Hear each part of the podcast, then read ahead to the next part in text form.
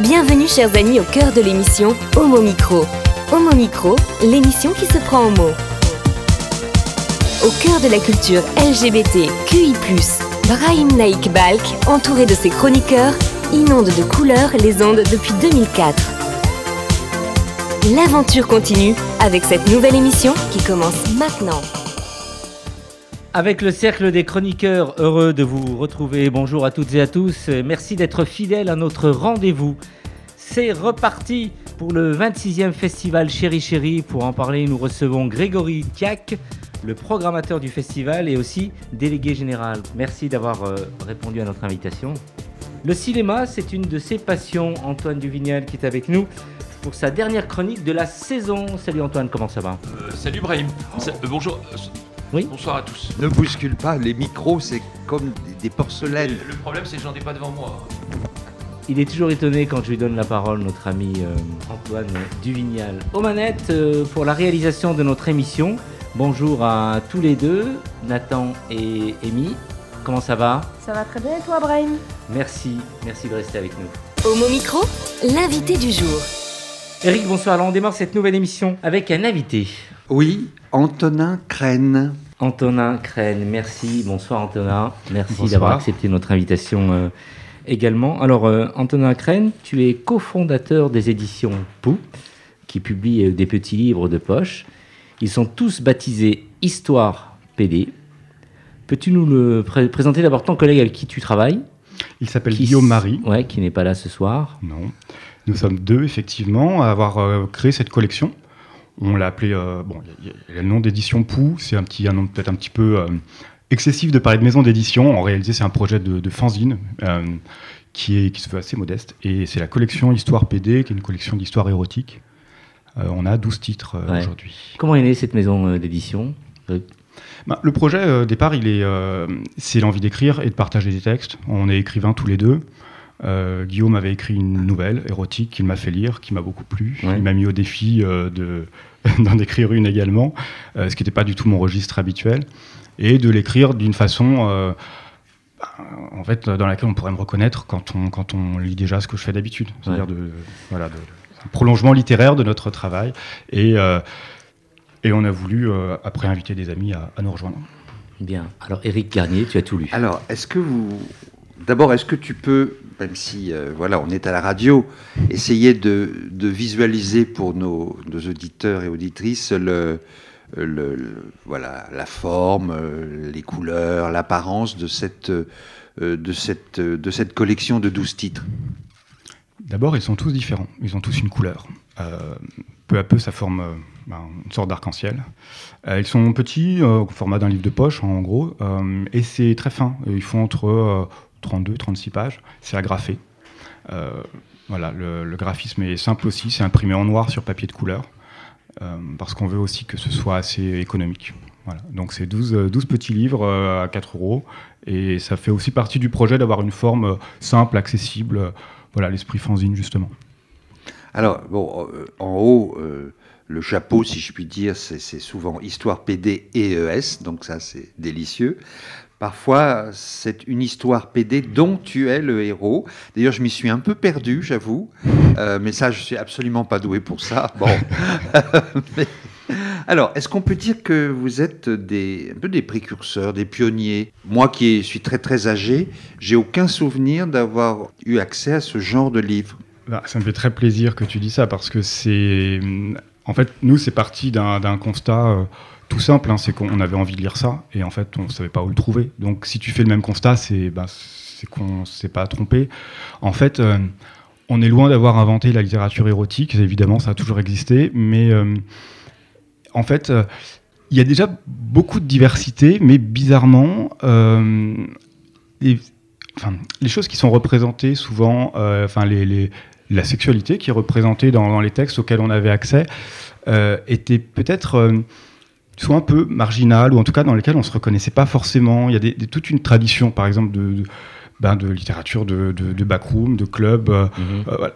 que, que tout le monde ne pratique pas quand même. Euh, alors il s'agit surtout pas de juger hein, de notre part, c'est plutôt de faire le constat d'une sorte de manque, de dire qu'une autre veine qui est beaucoup explorée, ça va être une littérature très réaliste et parfois un peu triste, une sexualité euh, ouais, soit un peu, problématique, un peu genre empreinte de honte ou de, de domination, de violence quelquefois. Et nous, on voulait voilà, du sexe joyeux et gentil. C'est vrai que c'est la dominante dans, dans, les trois que j'ai lus sur les douze.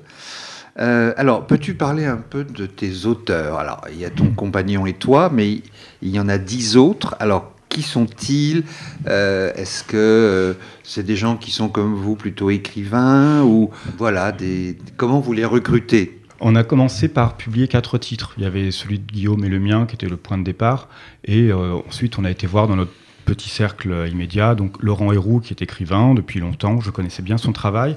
Et lui, pour le coup, il est assez familier de la littérature érotique. et Alban Robin, c'était la première fois qu'il publiait, mais c'est un copain, donc on savait bien ce qu'il écrivait. Ensuite, quand ces premiers titres sont sortis, ben, on, pouvait aussi élargir le cercle, puisqu'on avait commencé à avoir des, lecteurs. Euh, on a rencontré euh, Patrick Autréau, qui est un, Ah oui, c'est un écrivain de chez Gallimard et de chez Verdier. Voilà. Euh, on l'a, voilà, qui est un écrivain confirmé. On l'a connu par ce projet et on a senti qu'on, bah, qu'on avait des choses à se dire, tout simplement, et il a bien voulu jouer avec nous. ça s'est fait comme ça. On n'a pas reçu de texte d'inconnus. On avait envie de travailler avec des gens qu'on connaissait ou qu'on était en train de connaître, pour qu'il y ait aussi une relation de confiance, d'amitié. Euh. Il y a euh, une bande dessinée également d'Alexandre Bélier. Euh, il y a une femme dans l'équipe, Cécile Rioux, qui est poète. c'est, voilà. Son titre, c'est Piscine Tournesol. Voilà.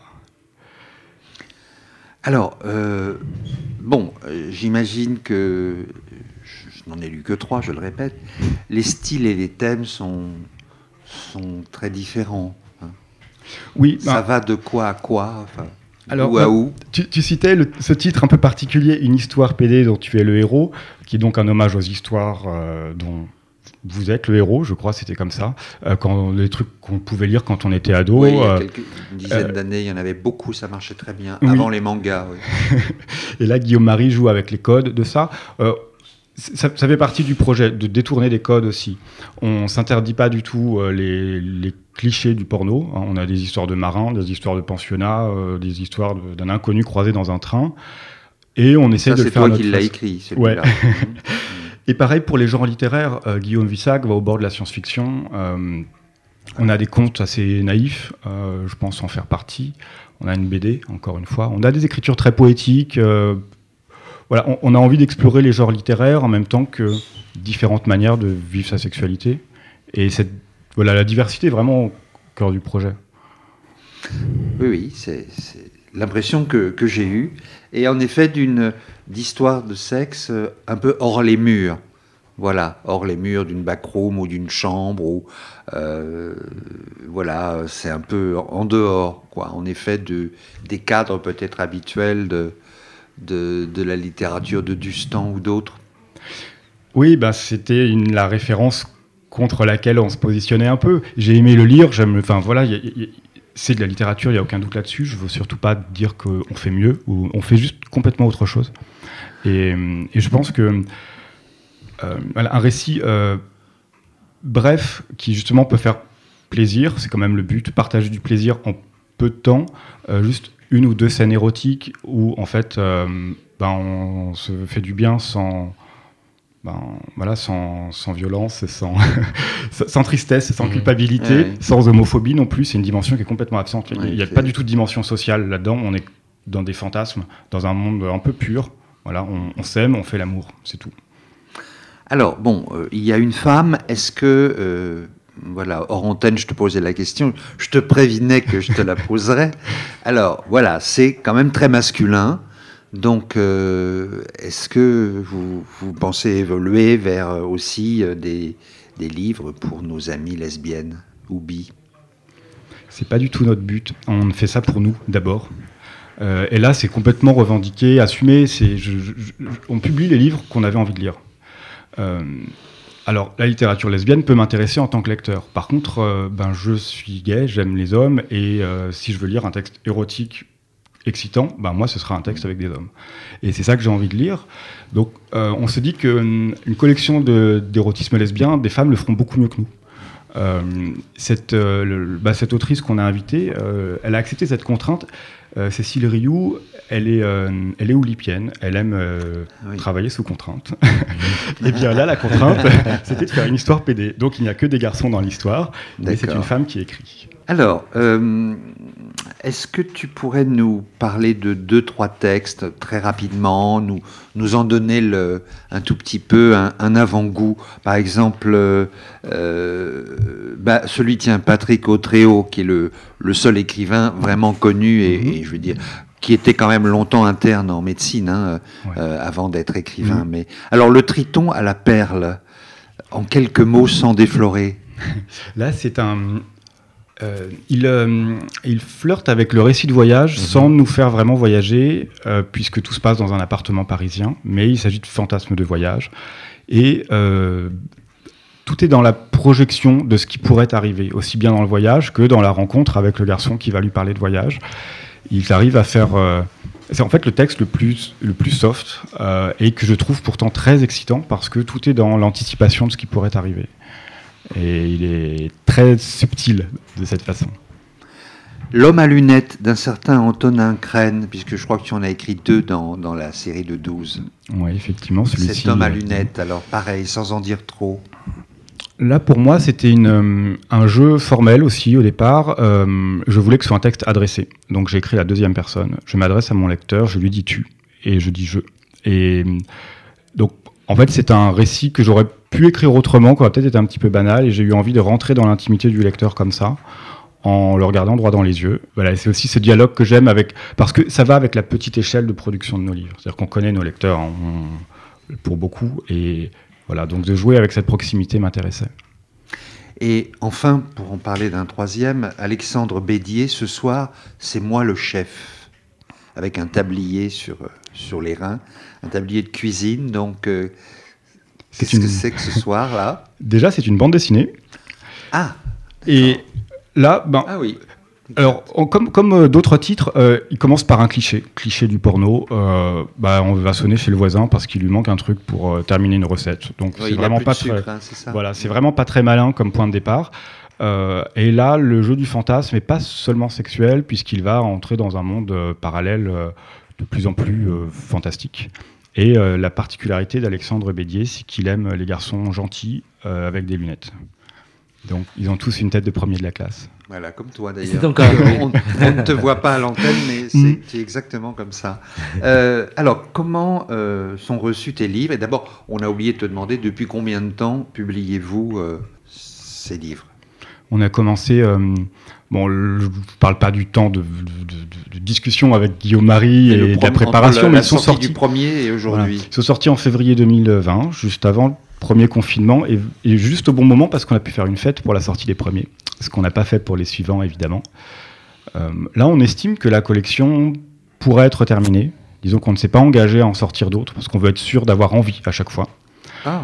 Mais dès qu'on aura envie, on saura comment recommencer. Alors, est-ce que vous avez reçu des, euh, comme les maisons d'édition classiques, euh, par la poste des textes euh, sous enveloppe? Et, comment peut-on vous, est-ce que on peut, moi par exemple, qui n'ai aucune idée du tout, mais si tout d'un coup j'ai, est-ce que je peux en proposer des textes à votre maison?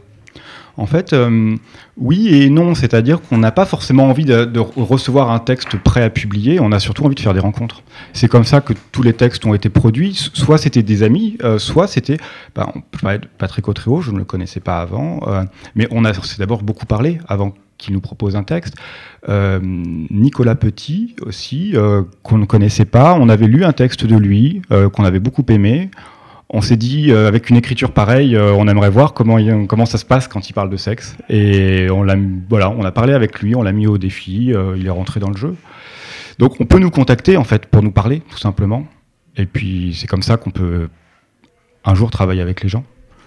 Alors, ma dernière question, puis je crois que tu en auras encore une ou deux. bon, comment, comment cette collection est reçue dans le monde littéraire? C'est un grand mot, mais voilà, est-ce que vous faites votre trou, si je puis dire?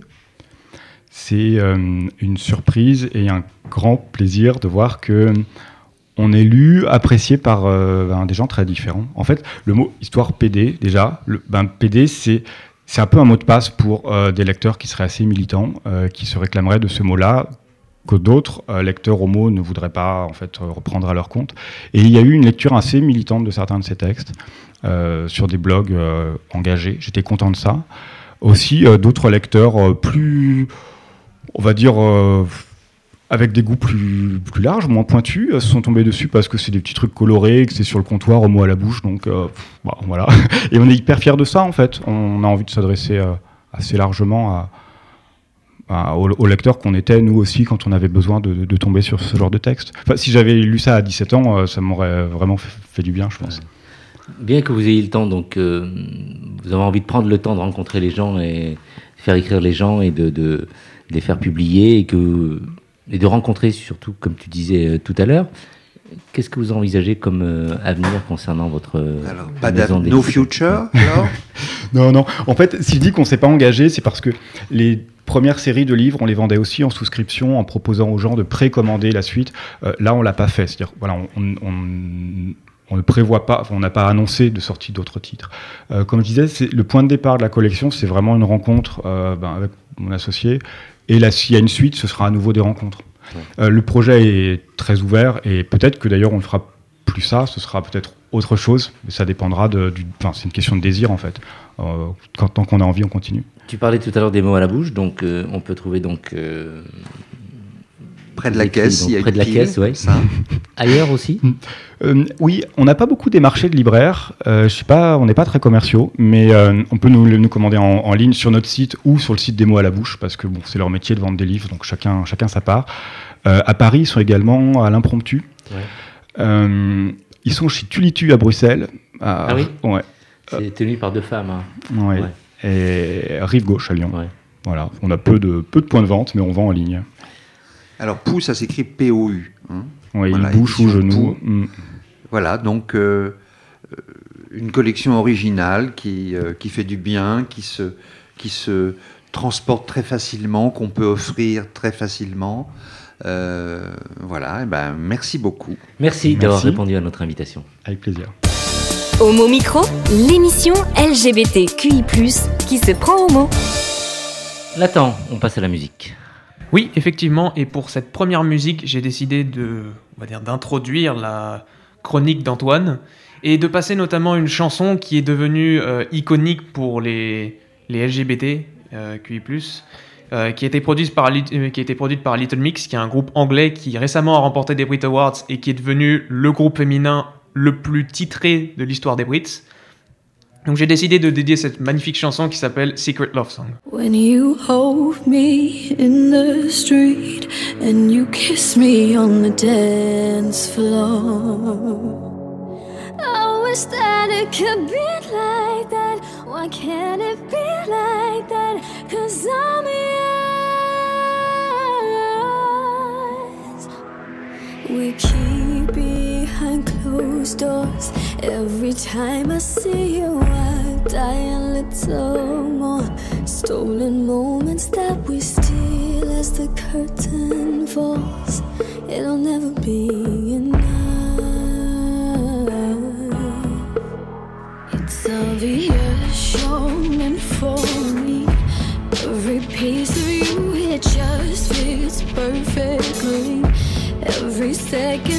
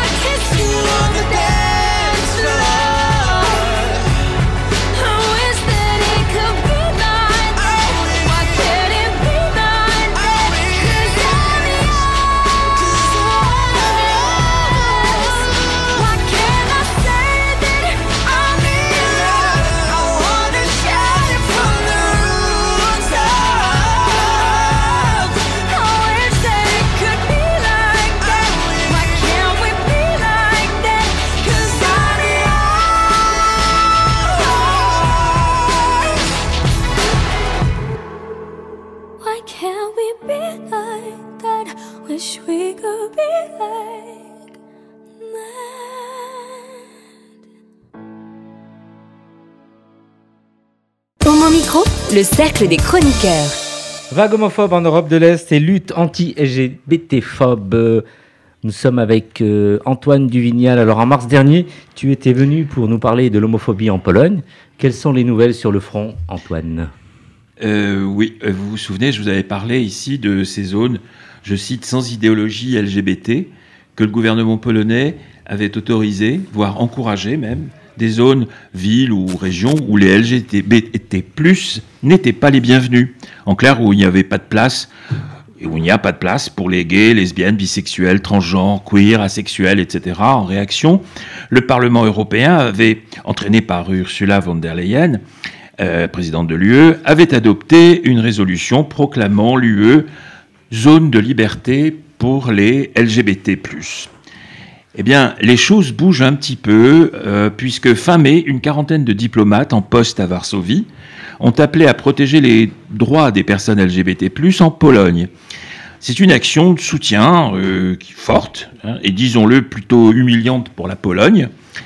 Euh, ça souligne à quel point les droits des personnes LGBT+, se sont dégradés dans ce pays ces dernières années, sous l'influence d'un parti conservateur populiste qui compare la promotion des droits LGBT+, à une idéologie proche du communisme. Alors que dit exactement l'appel des diplomates Oh, c'est un, c'est un soutien appuyé aux efforts visant à sensibiliser le public aux problèmes que rencontrent les LGBT+ en Pologne.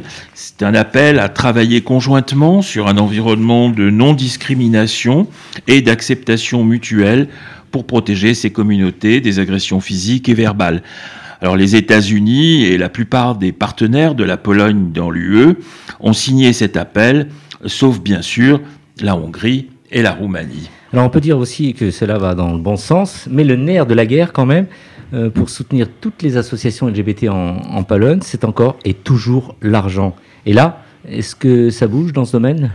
Et oui, puisqu'un certain nombre de personnalités ont lancé sur Internet, au début de ce mois de juin, une plateforme de crowdfunding, c'est-à-dire de levée de fonds pour défendre les droits LGBT en Pologne.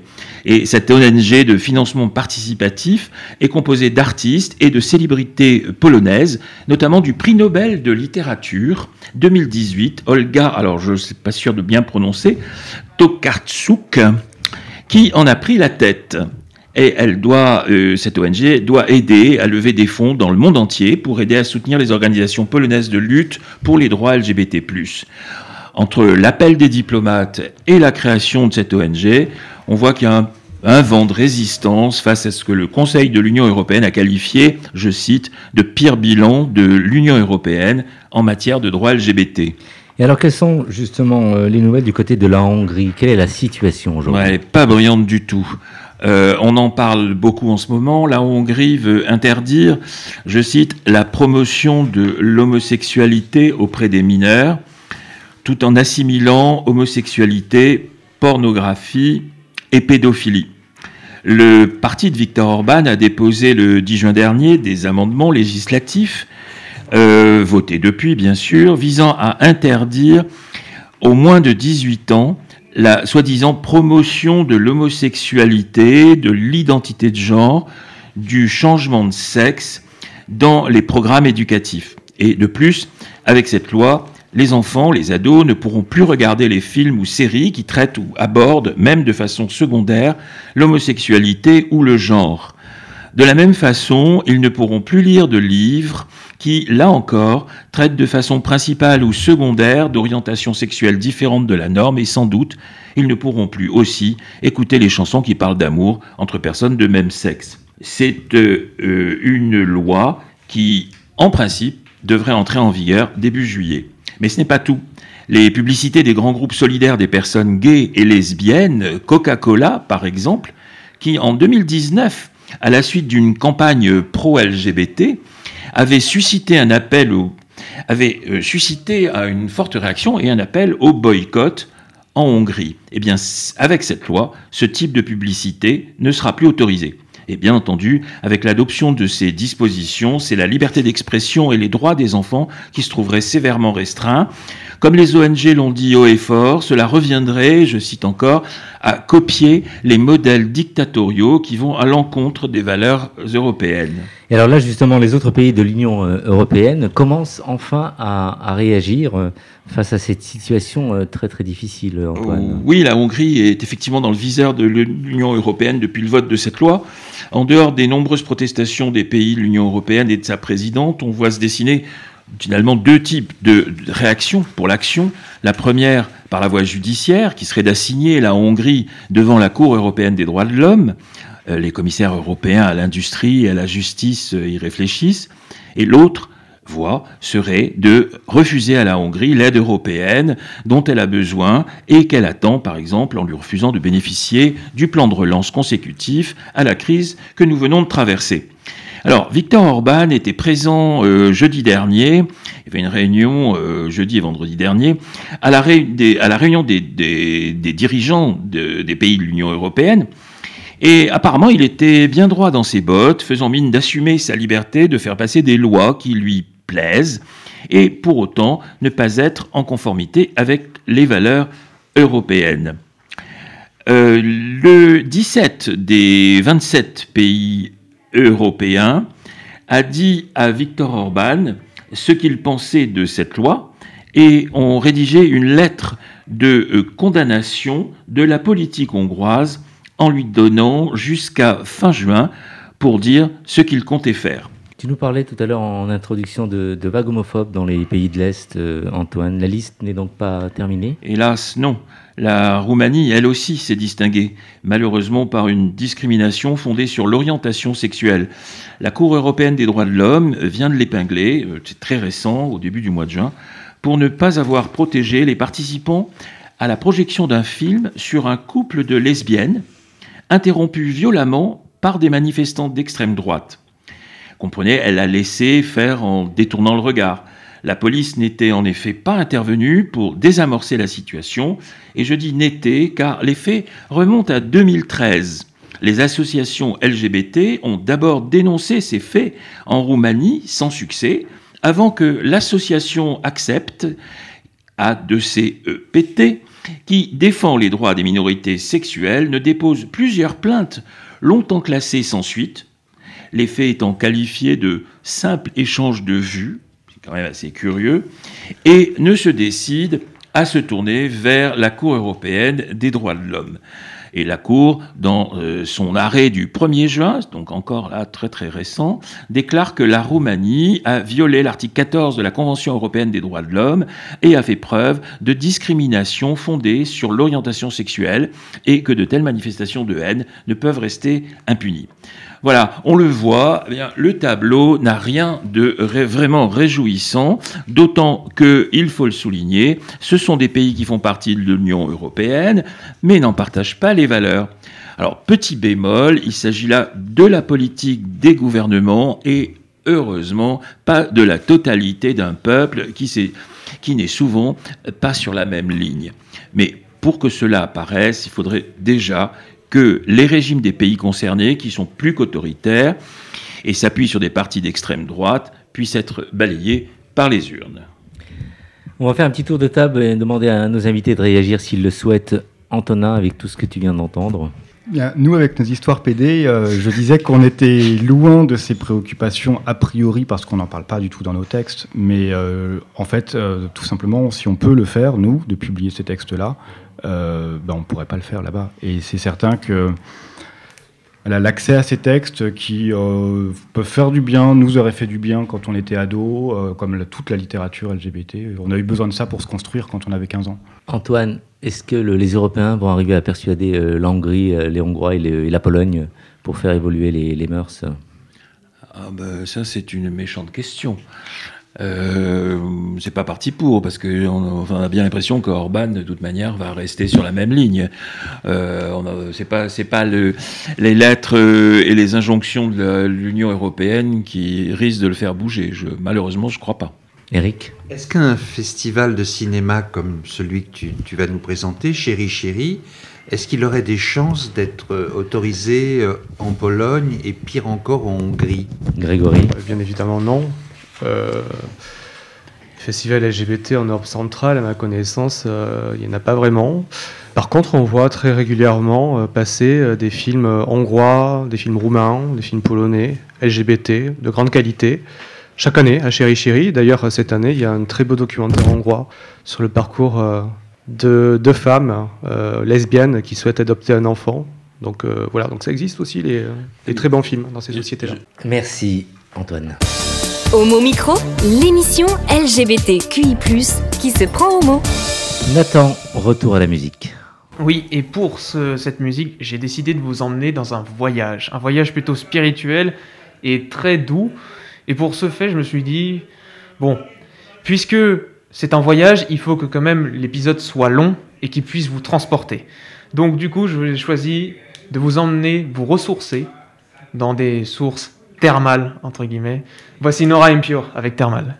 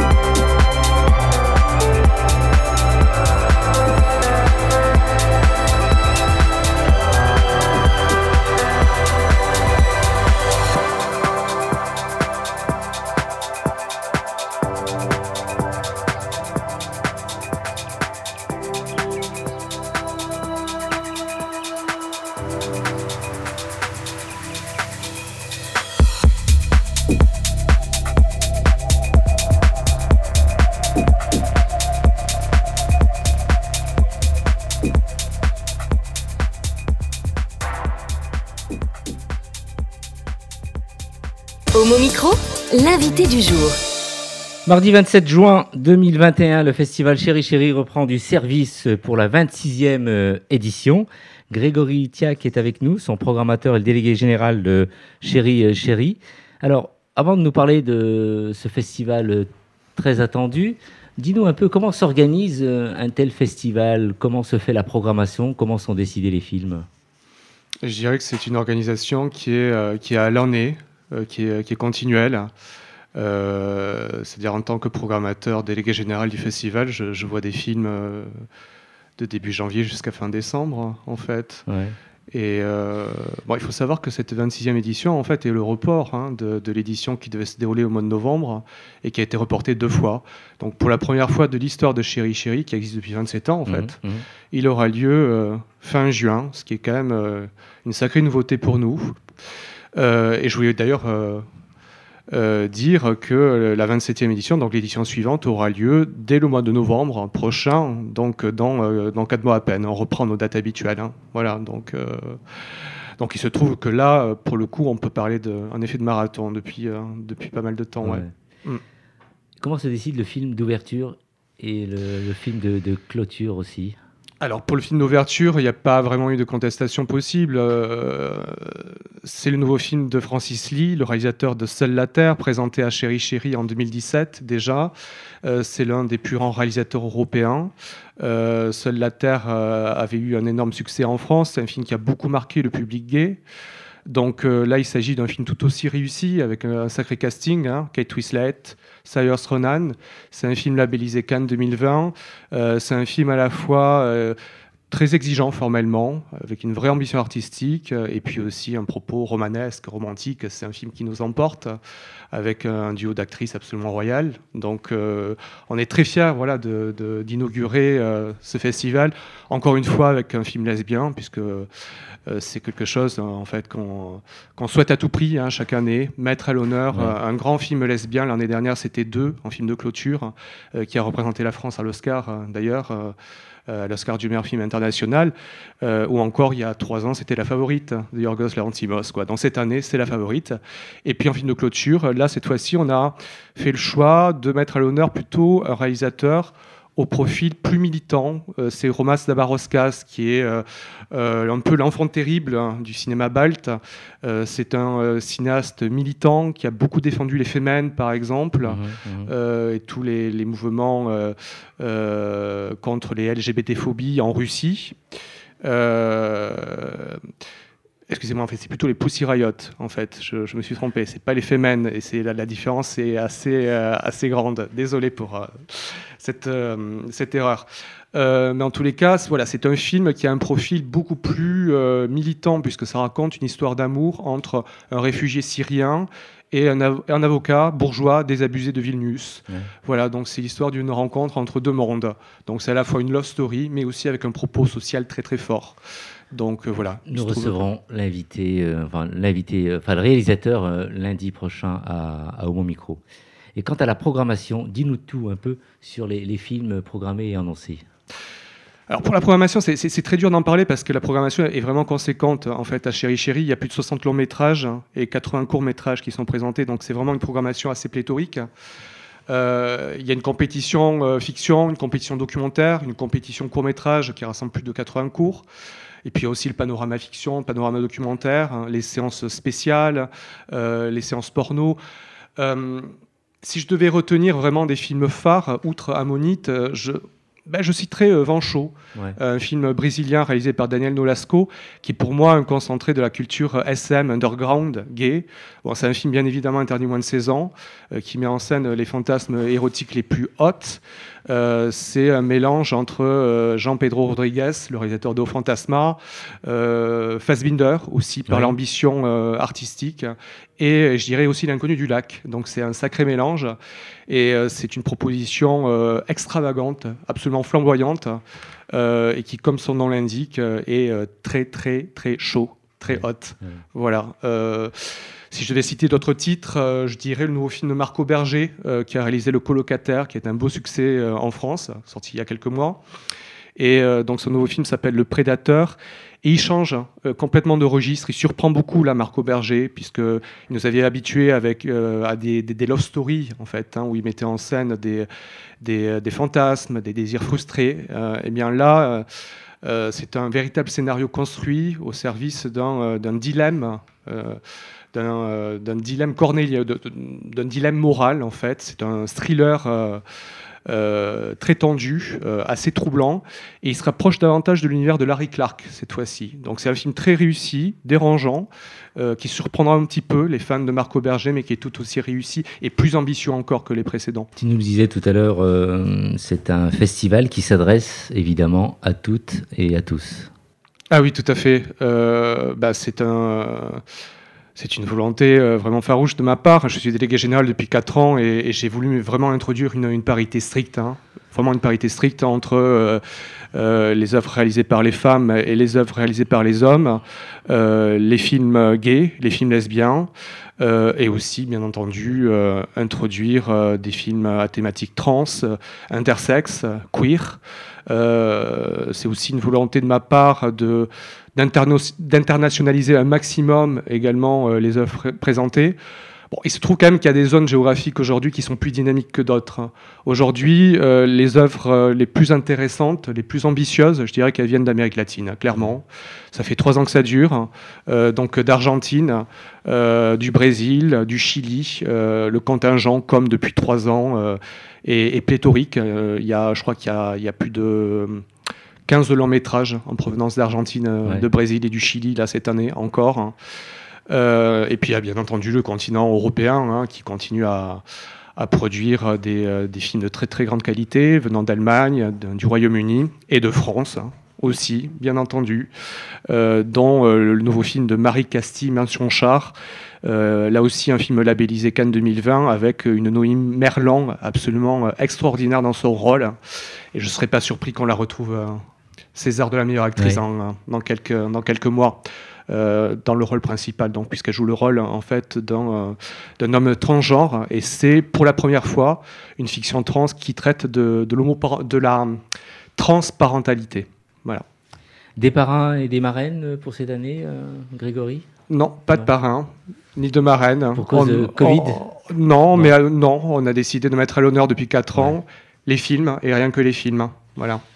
Très bonne idée. Alors ça se passe où? Dans le 13e arrondissement, mais Alors, euh, le festival se déroule principalement euh, au MK2 Beaubourg, euh, au MK2 Ketsen et aussi au MK2 Bibliothèque à travers la cérémonie d'ouverture et la cérémonie de clôture.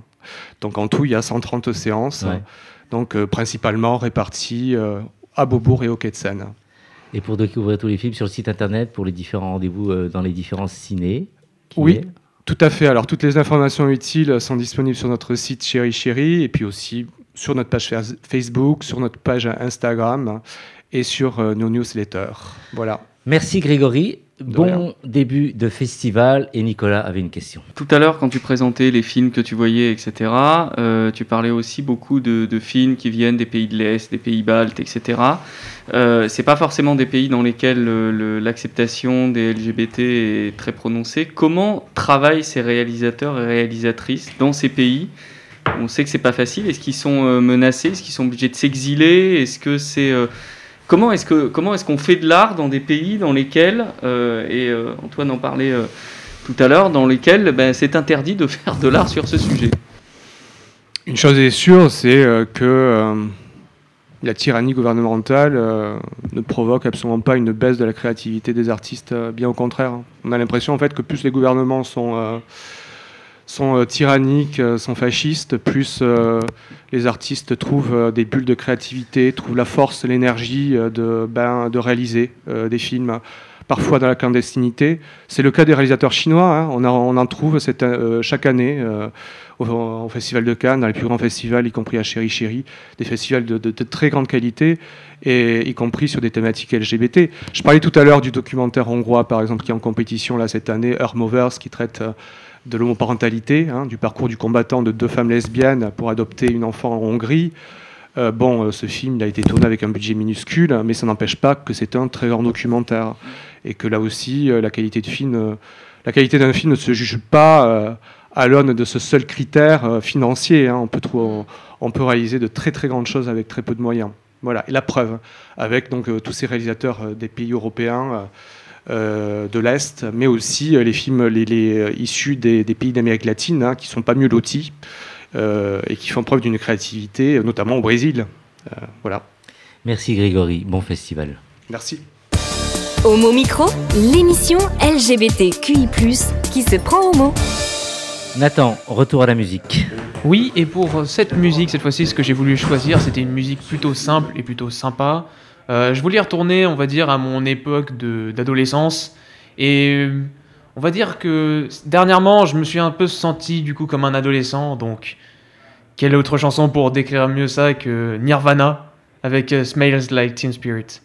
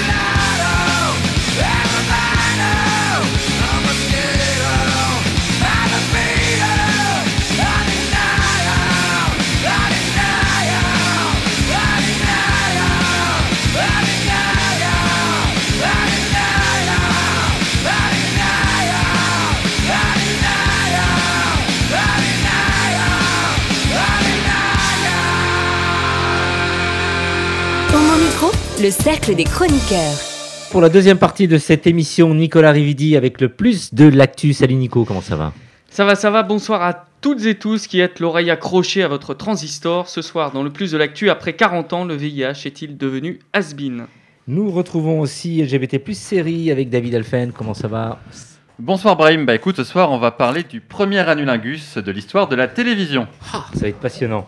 En fin d'émission, tout à l'heure, notre troisième invité avec Étienne Bonfait-Femme. Bonsoir Brahim, et ce soir nous allons parler PD avec euh, Lucien Fradin qui vient de sortir Portrait détaillé. Nous sommes avec Nicolas. Alors Nicolas, que se passe-t-il exactement avec le HIV Donc ce sont c'est quelque chose de vraiment très très sérieux. On voit déjà autour de la table, ça sourit très très fort avec notre ami Antoine, mais Voilà. il est joyeux, c'est le principal. Je demanderais d'être un peu calme. quand. Nicolas, donc Alors, euh, Charles Aznavour parlait d'un temps que les moins de 20 ans ne pouvaient pas connaître. Alors ce soir, c'est un vieux con qui va vous parler d'un temps que les moins de 39 ans ne peuvent pas vraiment connaître. Car oui, j'ai 39 ans et je n'ai même pas connu le monde d'avant. Et d'ailleurs, je me demande si certains aujourd'hui ne sont pas en train d'oublier qu'ils vivent dans le monde d'après. Il semble faire fi de ce compagnon salopard qui continue de ravager une partie de l'humanité et surtout une grosse partie de l'Afrique qui a encore euh, plus de 30 millions de morts, euh, pardon, qui a 30 plus de 30 millions de morts à son actif et raye encore plus de 700 000 personnes chaque année. En Ile-de-France, son taux d'incidence ces dernières années était de l'ordre de 39 pour 100 000. Pour rappel, le Covid, on commence à s'exciter à 50 pour 100 000, état d'urgence sanitaire, confinement, tests généralisés, etc. Vous connaissez des gens qui ont chopé le Covid, eh bien, vous connaissez aussi forcément des gens qui vivent avec le VIH. Ce sont vos amis, les membres de votre famille, vos collègues, vos camarades de classe à la fac, ou même vos profs. Ils ne vous en ont peut-être jamais parlé, demandez-vous pourquoi. Loin des regards inquisiteurs, les séropos se démerdent comme ils peuvent, avec une euh, maladie qui se contrôle plutôt bien aujourd'hui en Occident, qui se contrôle vachement moins bien en Afrique, mais qui a surtout le potentiel de transformer en paria toutes celles et ceux qu'elle croise. Que tu aies 25 ans, 33 ans, 47 ans, 80 ans, c'est pareil, c'est toujours plus ou moins de ta faute. Tu payes par là où tu as péché, même si on ne te le dit pas comme ça, c'est ce qui ressort. Ce dégoût grimaçant mêlé de rejet bourgeois, à cela il faut aussi ajouter la commisération bienveillante de ceux qui considèrent les malades comme des morts. C'est comme ça avec toutes les maladies sales, mais celle-là, elle te prend par le cul, par le foutre, elle te prend par l'amour, et notre amour est interdit, on te l'avait pourtant dit quand tu étais tout petit. Peu importe que des hétéros aussi en soient victimes, peu importe que certains naissent avec, toi tu l'as bien cherché à promener ton cul partout là où il ne fallait pas. Quand tu laisses traîner tes oreilles du côté de chez les cons, tu les entends, leurs mots prédateurs qui sentent la bière et le mauvais vin, leurs mots de colons qui regardent le monde croupir et rigolent en voyant des mains se jeter vers eux en quête d'un secours qui ne viendra jamais. Ils désignent de loin les malades comme du gibier, méthodiquement retirés des décomptes démographiques. Les mecs ont rien connu, mais n'hésitent pas à juger, des juges qui interdisent les capotes et qui dans le même temps passent leur vie à agiter leurs goupillons balançant de l'eau bénite à la gueule de l'humanité, des juges qui t'enferment dans les sous-sols, dans les placards, dans les bas-fonds et qui te condamnent deux fois, sans penser un seul instant que si certains des nôtres tombent malades, c'est aussi parce que nos prisons sont non seulement invivables, mais dégueulasses. Des juges qui te filent perpète et qui additionnent les réclusions au nom d'un état de nature fantasmé. Des juges qui te baillonnent, des juges qui te plantent des seringues dans les veines, quitte à te faire pisser le sang. Des juges qui te plaquent la tête sur des bites au milieu de la nuit parce qu'il n'y a guère qu'à ce moment-là qu'on est sûr d'avoir la paix. C'est à cet instant que la bourgeoisie roupille, avec le sourire rassuré et impuissant de ceux qui croient qu'ils sont à l'abri de tout. Dormez bien pendant que vos têtes blondes se font défoncer par tous les trous. En une semaine, on a eu deux marches à Paris, deux marches et fierté. L'une en quête de légitimité, le 20 juin, face à l'autre, le 26, qui a oublié d'où elle tirait la sienne. Au-delà des querelles de clochers sur ce qui, ce, ce qui frappe, c'est à quel point les luttes VIH sont reléguées au second plan des cortèges. La première était organisée par un collectif ad hoc, visiblement plus obsédé par la lutte contre l'inter-LGBT que contre les LGBTQI phobie. Elle regroupait tout ce qu'il y avait de militantisme conscientisé, sauf qu'au moment de rendre hommage aux victimes, bizarrement, les séropos avaient disparu de leur joli petit monde bien aseptisé. Dans, les thèmes, tout ça était rangé sous l'item maladie. Voilà, c'est vague, c'est flou, c'est propre, démerdez-vous avec ça. C'est l'effondrement de la pensée par des gens qui n'ont définitivement rien compris à ce qu'il se passe depuis 40 ans dans nos communautés. À la marge de l'inter-LGBT, on a eu les traditionnels 3 minutes de silence pour les victimes du VIH et c'est tout. Euh, C'est tout parce que dans le texte d'appel, le VIH est mentionné une fois entre le chemsex et le séjour pour soins, au milieu d'un gloubi-boulga ressemblant, ressemblant davantage à un annuaire téléphonique qu'à un manifeste politique. Voici donc deux mobilisations incapables de mettre le focus sur un virus qui détruit nos communautés et nous prive de nos amis depuis 40 ans. Port du masque obligatoire, mais alors la capote, rien. Le porte-parole de l'inter-LGBT nous dit que le but de la marche est de mettre les associations en avant. Non, le but de la marche est de mettre en lumière ce qui ne va pas, les motifs de nos souffrances, les raisons de nos échecs, les murs que les autres n'ont pas à franchir, mais aussi la force dont nous ne sommes pas dépourvus et qui fait que malgré tout nous avançons. On ne se bat pas pour les gens qui vont bien, on se bat pour ceux qui ne vont pas bien, Euh, on ne se, bat pas pour les gens qui n'ont pas de problème. Si l'on n'est pas capable de se confronter à la lutte et à ce qu'elle a intrinsèque- intrinsèquement de violent, eh bien on ne lutte pas. Oui, quelqu'un qui est en train de crever du VIH, c'est pas joli à regarder, mais infiniment plus digne que les tergiversations permanentes qui renvoient à l'oubli la part de nous-mêmes que nous refusons d'affronter. Quand je prends ma PrEP tous les jours, je le fais en me disant que je pourrais me faire baiser par le monde entier en conservant mon privilège bourgeois de séronègue. Mais en prenant le cachet, en le glissant dans ma bouche avant que les sexes s'y fondent, je sais aussi que je suis redevable, que nous sommes tous redevables. Il ne peut pas y avoir de lutte LGBTQI+, sans lutte aussi forte contre le VIH.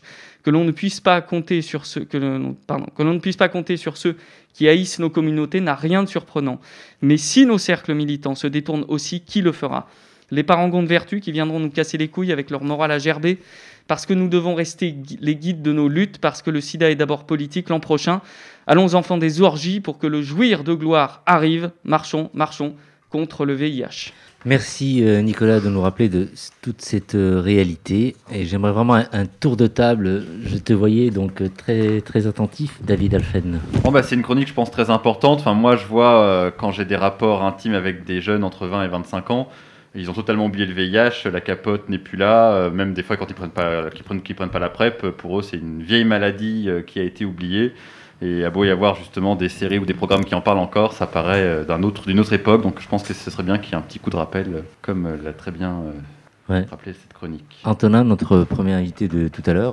J'étais à la marche des fiertés de ce week-end euh, et c'est vrai qu'elle était peut-être peu militante, mais elle était quand même, si je devais en dire du bien, moins commerciale. Et euh, le fait que les chars des marques soient absents, euh, je trouve qu'on s'est regroupé plus, enfin pour de meilleures raisons peut-être que d'habitude. Et euh, peut-être que les slogans n'étaient pas assez explicites, pas assez présents, mais il y en avait et ils étaient un peu plus visibles quand il y avait moins de marques. Tu penses que les militants doivent aussi un peu réagir, euh, Nicolas, qui sont un peu absents aussi euh Bah, je ne sais pas s'ils doivent réagir. hein. Il faut qu'ils fassent leur boulot de militants. Ben, enfin, c'est toujours difficile, hein, parce que moi j'ai commencé le militantisme à une époque où c'était un sujet qui était encore très prégnant. hein. Il n'y avait pas de. ça faisait partie intégrante. Alors pourquoi est-ce que ça s'évanouit, euh, comme tu le disais euh, tout à l'heure, euh, des jeunes, etc., qui n'y pensent plus, etc. Mais voilà, fondamentalement, ça, ça questionne quand même. Et le rôle du, le rôle du militant n'est pas de, de militer quand tout va bien. Mais alors, effectivement, oui, il y avait des messages, il y avait des.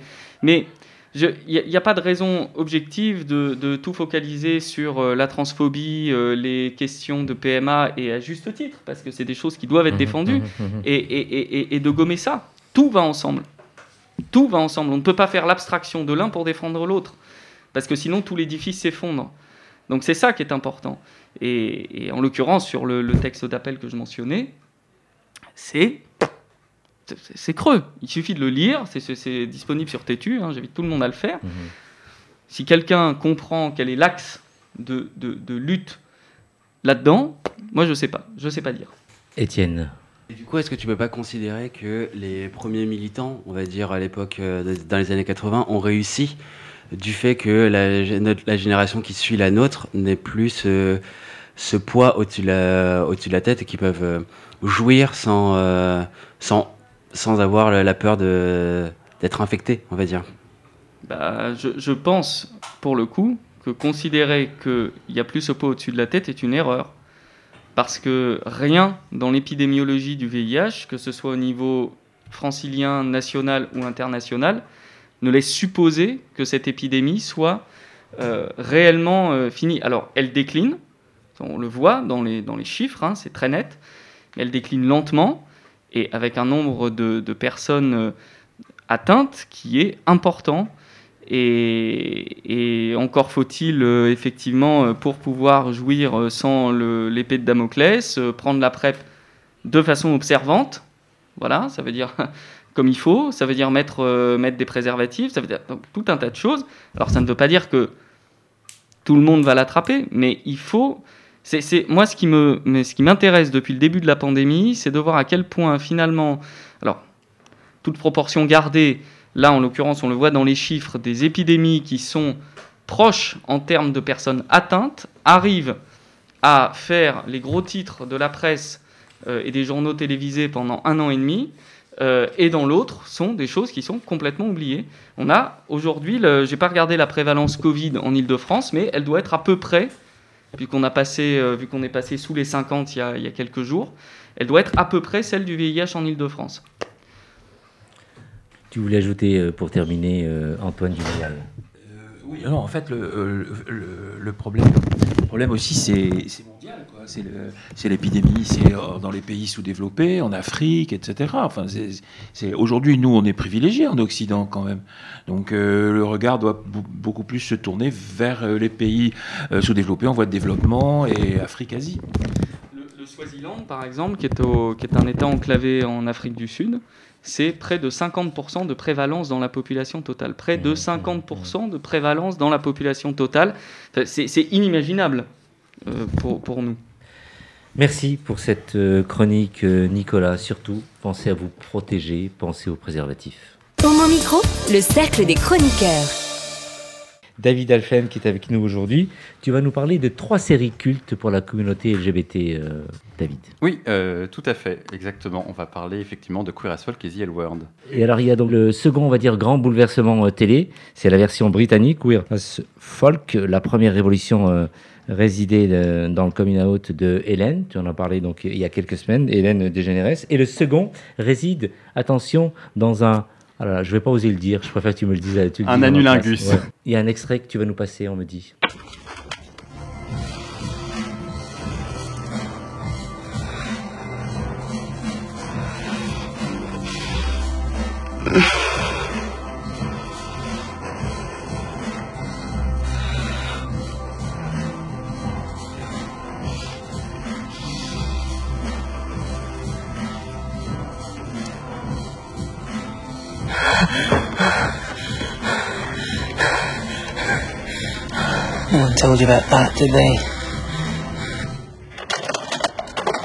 Amis auditrices et auditeurs, vous venez d'entendre la première scène d'Anulingus de l'histoire de la télévision grand public.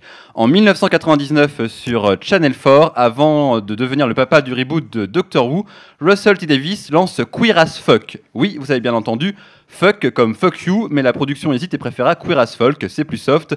Ça veut dire quoi d'ailleurs Queer as Folk? Ça vient d'une expression du nord du Royaume-Uni qui signifie There's nothing as strange as people, il n'y a rien de plus bizarre que les gens. D'ailleurs, euh, euh, qui se cache derrière Queer as Folk? Eh bien, Russell T. Davis débute sa carrière au Royaume-Uni avec divers programmes de divertissement pour enfants, étonnamment, euh, dont Dark Season qui a lancé la carrière de Kate Winslet avant sa rencontre avec l'iceberg du Titanic. Euh, mais après avoir frôlé la mort à cause d'une overdose de drogue, Russell T. Davis décide de se lancer dans une idée qu'il a en tête depuis un bon bout de temps, qui lui tient à cœur, raconter la vie d'un groupe d'un trentenaire gay à Manchester. Et voilà ce que ça donne. Vince craque sur son meilleur ami Stuart depuis toujours, mais Stuart lui enchaîne les conquêtes et porte son dévolu sur le très jeune Nathan, tout juste âgé de 15 ans. Huit épisodes et deux, épi- et deux téléfilms plus tard, la série est toujours culte aujourd'hui. Culte car elle est la première à avoir montré le sexe gay à la télévision sans censure. Beaucoup de spectateurs ont découvert le 23 février 99 ce que c'est qu'un anulingus. Euh, ça colle de transpiration, de salive et de sperme. C'est la fin des représentations homo façon eunuque et clown asexué. Oui, les hommes gays ont une sexualité, il est temps de la montrer. Culte car ces messages politiques et humanistes sont encore d'actualité aujourd'hui, tout en témoignant des enjeux d'une époque. Culte car les héros de Queer as Folk sont hauts en couleur et que c'est un plaisir de voir Hayden euh, Gillen avant son rôle mémorable dans Game of Thrones et de découvrir Charlie Hunnam avant qu'il roule des mécaniques sur sa moto dans Son of Anarchy. Enfin, culte, car évidemment, on ne montre pas un anulingus entre deux hommes et encore plus entre un trentenaire et un ado de 15 ans sans créer de controverse. Car la série n'a pas été diffusée n'importe quand. Le Parlement anglais débattait vivement sur les questions de droits LGBT et l'un des droits les plus scrutés à l'époque concernait celle de la majorité sexuelle des jeunes hommes homosexuels. Tous les plateaux de télévision s'affolent, le pilote de Queer as Folk provoque débat sur débat entre les politiques, les médias et les militants LGBT. Des militants LGBT qui ne sont pas ravis de voir la première série qui se déroule au sein de la communauté LGBT dépeindre ses protagonistes avec une liberté sex- sexuelle aussi crue à flirter avec la ligne rouge de l'acceptable en montrant des rapports ado-adultes. La série fait aujourd'hui l'unanimité, mais la question de l'âge du jeune héros fait encore débat, encore plus après le mouvement Balance ton port MeToo évidemment. Néanmoins, après 20 ans euh, d'homme gay sans aucune vie sexuelle à la télévision auparavant, il était peut-être temps de passer par là, par un peu de provoque, euh, pour bousculer les esprits. Et donc, euh, David, les Américains ont adapté Queer as Folk. Oui, Brahim, euh, réactivité outre-Atlantique, Queer as Folk a failli être immédiatement adapté par euh, Joel Schumacher, le papa de Batman Forever, et sa suite Queer Batman et Robin, mais le projet lui a échappé. La version euh, américaine arrive à peine un an plus tard, en décembre 2000, sur la chaîne Showtime, connue pour ses séries comme Dexter ou Weeds. Showtime qui avait déjà diffusé et produit les deux saisons euh, de- des Chroniques de San Francisco euh, quelques années plus tôt. Les dix premiers épisodes reprennent d'ailleurs euh, de la version américaine de Queer as Folk presque scène par scène la narration et la trame de la version originale anglaise. Pourtant, Ron Cohen et Daniel Lipman, les auteurs de l'adaptation US, arrivent à imposer une esthétique bien à eux. C'est la même série, mais pas tout à fait. L'anulingus est sain et sauf. Je vous vois autour de la table, vous, aviez l'air inquiet. Euh, même s'il est moins transpirant, le puritanisme américain n'aura pas eu raison de cette séquence très sexy. Un personnage mort dans la version anglaise survit ici, et la série va s'envoler pour 5 saisons et 83 épisodes, beaucoup plus que les timides épisodes anglais. L'homoparentalité, le sida, le coming out, l'homophobie, la prostitution, la drogue, les backrooms et le tumpa tumpa des boîtes de nuit vont rythmer ces épisodes et démocratiser auprès du grand public la vie au sein de la communauté LGBT et permettre aux spectateurs gays de se reconnaître enfin dans un récit qui dépeint la vie queer sans concession, bien qu'on puisse lui reprocher d'être très blanche, majoritairement masculine et cisgenre, mais il fallait bien commencer quelque part. Russell T. Davis, d'ailleurs le papa de la version originale, est très fan de la version américaine. Mais alors, dis-nous, euh, David, Queer as Folk euh, est regardé un peu partout maintenant? Oui, c'est regardé un peu partout, et puis effectivement, on se demande souvent laquelle des deux regarder. Eh bien, les deux. La version américaine, c'est un peu une série doudou, même si elle aborde des sujets très sombres, elle accompagne les spectateurs avec beaucoup de douceur et de sensibilité. On est chamboulé, touché, ému, mais jamais perturbé ou trop bousculé. Au contraire, la version originale est beaucoup plus incorrecte dans son style et dans son ton, plus crépusculaire, plus torturé, plus cynique. Les fans de Russell T. Davis savent comment, euh, comme le scénariste peut être sombre et anxiogène quand il le souhaite. C'est d'ailleurs un bel exercice de style de voir comment, avec la même histoire, on peut raconter des choses totalement différentes. Donc les deux séries sont à voir avec un an de crise sanitaire. La version américaine est sans doute plus charmante, plus sirupeuse, moins anxiogène à regarder en ce moment. Conclusion, en conclusion, pour terminer, David, ton conseil série de la semaine, dis-nous. Bah écoute, je vais quand même parler un petit peu parce que sinon les- je vais me faire taper dessus par ces demoiselles de The L Word, qui est la série qui arrive au même moment. Euh, trois ans après le lancement, euh, Queer as Folk arrive sur euh, Showtime, la même chaîne que Queer as Folk. La chaîne va surfer sur la vague tout en répondant aux critiques qui trouvent les personnages féminins de Queer as Folk euh, limités au rôle de poule pondeuse, ce qui est pas faux.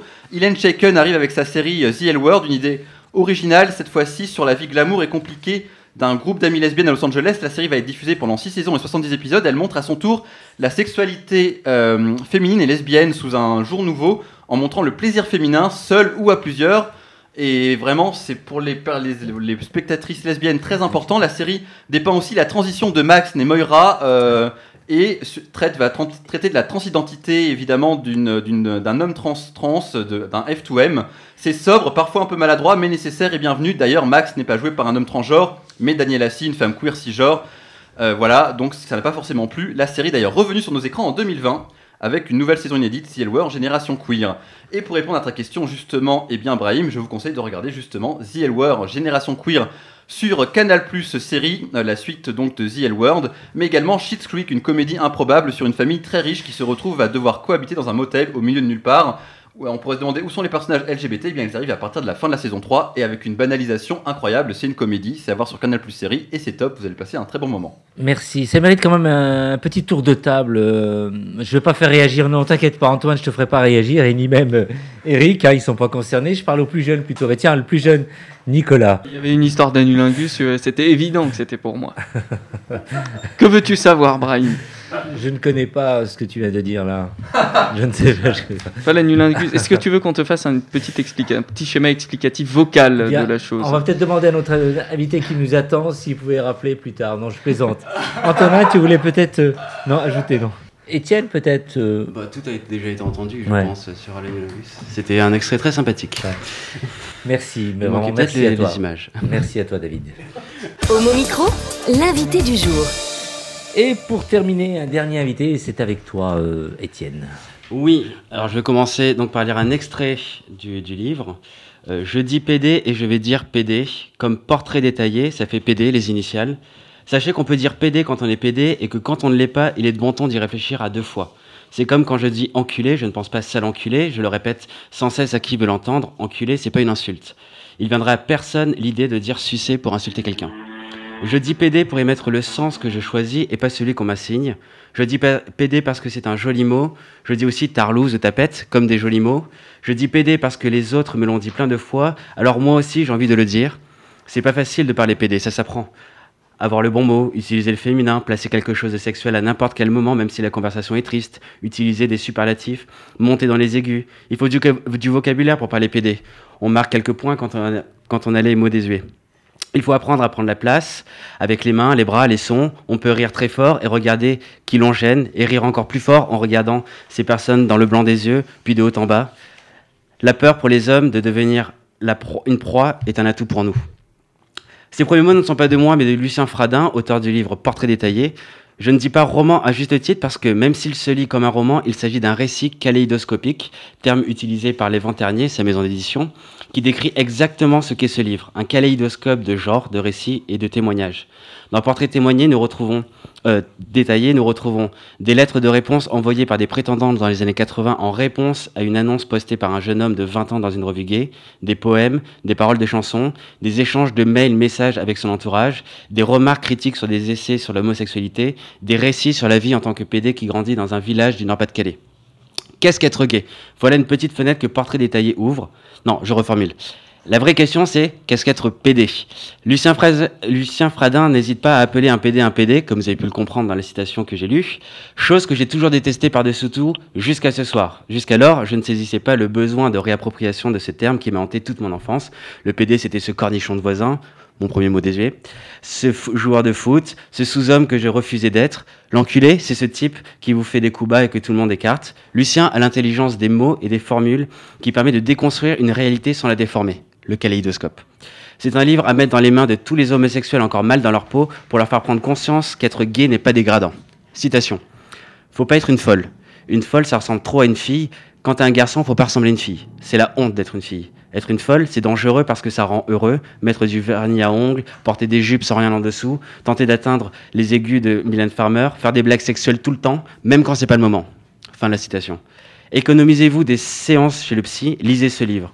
L'autre aspect que j'ai adoré dans Portrait détaillé, c'est le récit sur sa propre vie de provincial qui devient PD, qui essaie de comprendre qui il est, de trouver sa place dans la société et de rencontrer d'autres garçons comme lui pour aimer ou batifoler.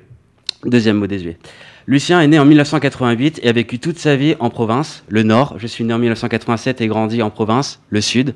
Nous avons tous les deux vécu la transformation de la société par Internet, l'autorisation d'utiliser l'ordinateur familial limité à une heure par semaine, la découverte de la sexualité entre garçons par des photos sur Internet, la drague sur des connexions beaucoup trop lentes, le premier rapport sexuel trop jeune avec un homme trop vieux, la gêne d'entrer pour la première fois dans un bar quand on rencontre des garçons sur la toile. J'ai trouvé dans cet alter ego un récit personnel unique parce que cette vie, ma vie, n'avait encore jamais été racontée.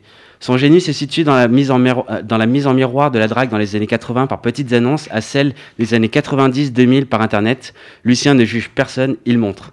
Devez-vous lire ce livre? Oui, peu importe votre âge, votre expérience, je suis certain que vous y trouverez votre compte. Histoire de la drague, constitution d'un groupe militant LGBTQI+, construction d'un spectacle, vouloir aimer quand on ne sait pas être fidèle, réflexion sur l'homosexualité et un style frais et percutant qui se déguste.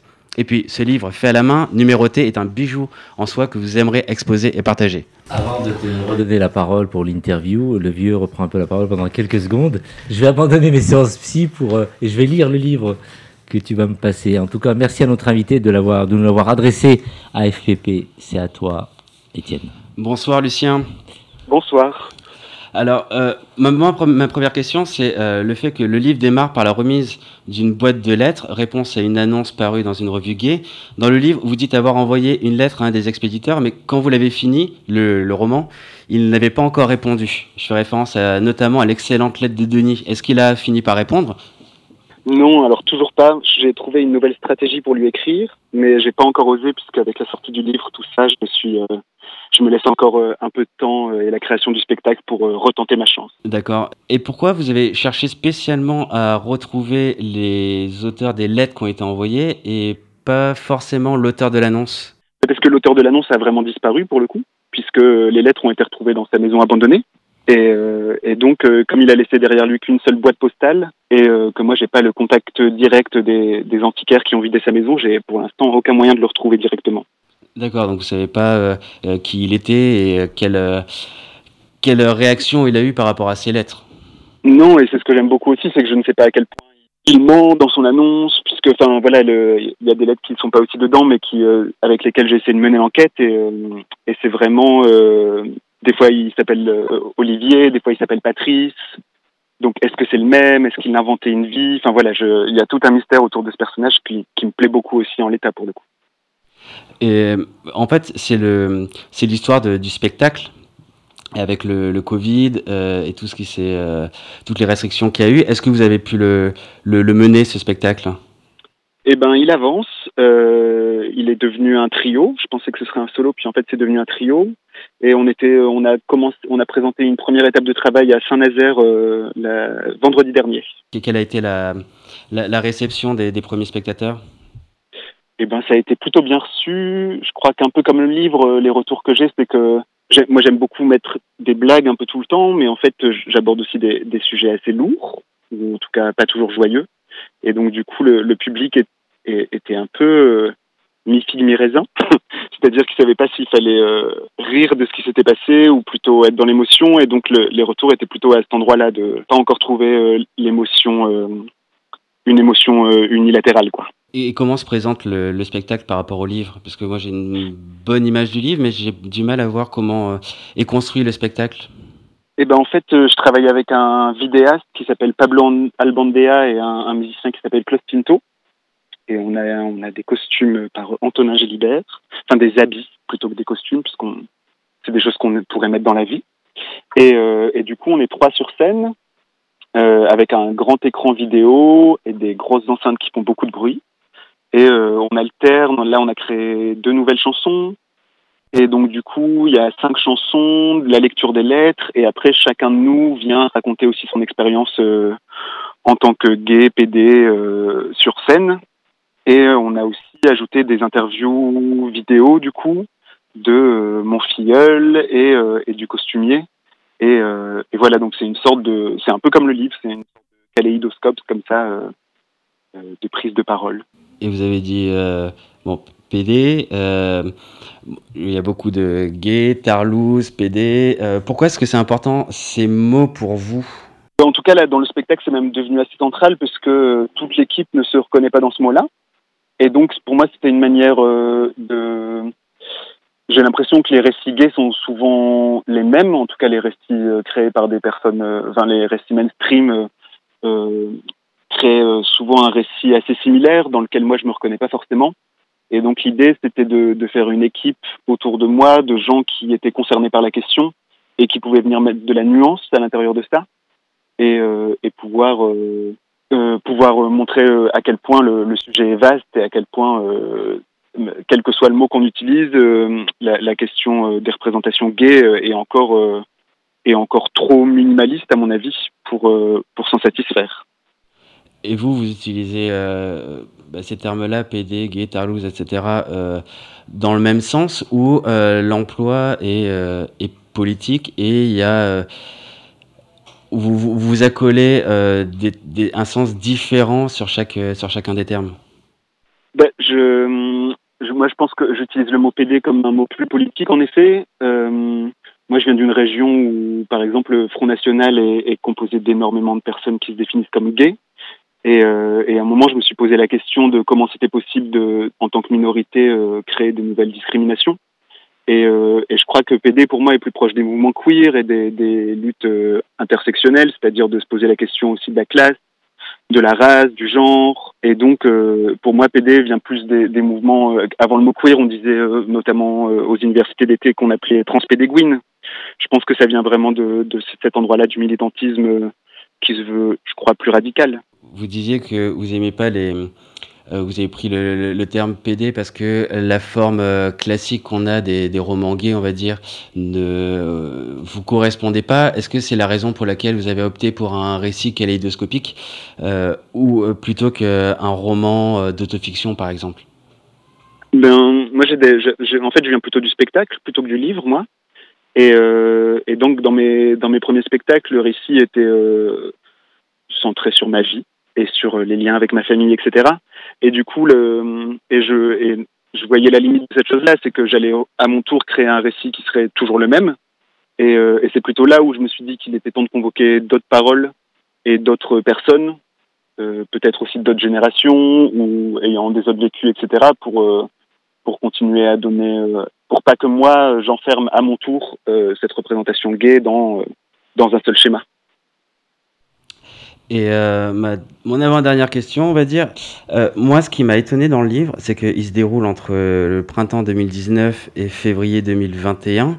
Et il n'a absolument pas fait euh, mention du Covid, donc ça ça l'inscrit pas du tout dans, dans, dans l'époque. Est-ce que pourquoi en fait euh, ce choix-là? C'est que j'aime bien, moi, ce- cet endroit.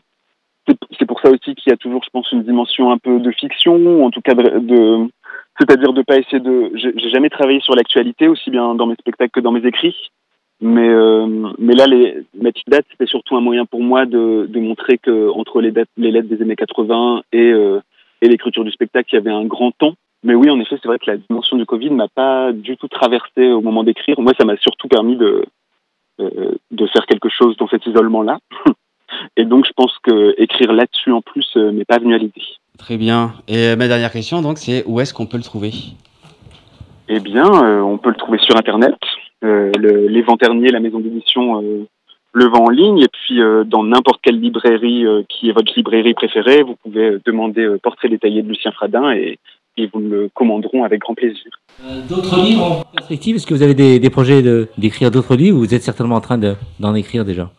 Là, j'écris plutôt un. Je suis en train de, pr- de préparer pour dans deux ans un nouveau spectacle euh, à destination du jeune public sur euh, les, les masculinités et, euh, et, la, et la famille choisie. J'espère qu'on aura l'occasion un jour de vous voir euh, dans nos studios, parce que là vous êtes dans le sud de la France. Hein.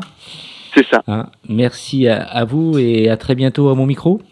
Euh, merci beaucoup. Merci en tout cas. On me dit à l'oreille qu'on n'a pas trop de temps pour un tour de table. En tout cas, c'était une formidable chronique de ta part, Étienne. Merci à la réalisation Amy avec euh, Nathan. On vous adore, on vous embrasse. À très très vite. Au revoir. Hey Oh non Cette émission est maintenant terminée. Mais un conseil retrouvez l'ensemble des podcasts d'Homo Micro, l'émission qui se prend au mot, sur toutes les bonnes plateformes de streaming.